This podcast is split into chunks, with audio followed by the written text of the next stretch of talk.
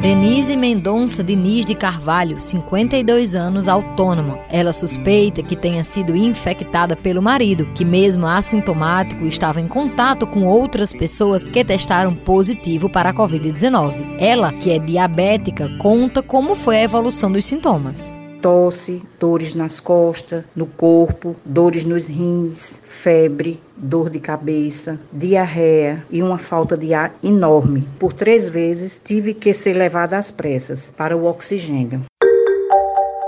A vendedora não se deixou abalar pelo medo e adaptou a rotina para proteger as pessoas da sua família eu tive que adaptar minha rotina para que outras pessoas da minha casa não fossem infectadas. Por isso tive que ficar isolada dentro do meu quarto e as pessoas da minha casa com máscara o tempo todo. Minhas roupas, roupas de cama, prato, talheres, todos separados. E a higienização da minha casa foi totalmente redobrada.